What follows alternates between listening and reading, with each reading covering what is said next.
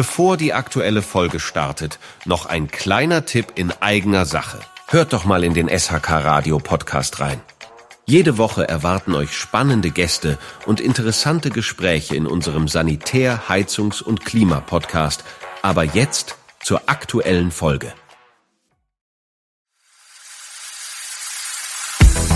Ihr hört die SHK News. Herzlich willkommen bei unserem SHK News Podcast.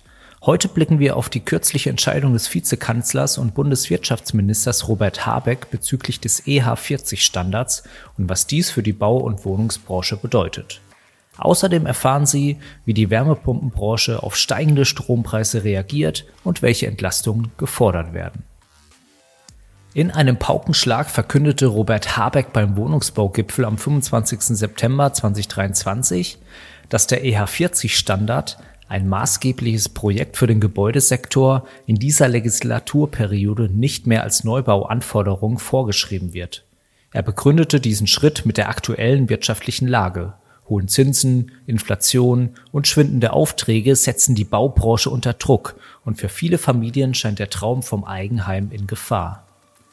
Habeck betonte, dass mit dem Gebäudeenergiegesetz sichergestellt sei, dass Neubauten ab 2024 klimafreundlich heizen. Daher sieht er keinen unmittelbaren Bedarf für den EH40-Standard. Um die Bauwirtschaft zu stimulieren, spricht er sich für die steuerliche Anreize und den Klimageschwindigkeitsbonus aus.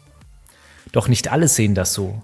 Ein kritischer Blick aus der TGA und E-Redaktion hinterfragt, ob das Gebäudeenergiegesetz tatsächlich in allen Fällen eine klimafreundliche Heizung gewährleistet und weist auf den klimarelevanten absoluten Energieverbrauch hin.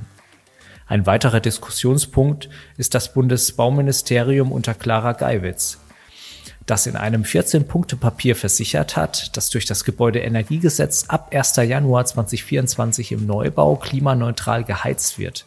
Hier besteht möglicherweise Klärungsbedarf. Einen weiteren Schwerpunkt möchten wir noch ansprechen. Die Wärmepumpenbranche fordert dringend Entlastungen beim Strompreis. Angesichts der steigenden Preise sehen viele Hersteller und Nutzer von Wärmepumpen den umweltfreundlichen Technologieansatz gefährdet und fordern von der Politik entsprechende Maßnahmen. Das waren die wichtigsten Meldungen für heute. Vielen Dank für Ihre Aufmerksamkeit und seien Sie auch bei unseren nächsten Folgen wieder dabei, wenn es um aktuelle Themen aus der SAK-Branche geht. Bis bald.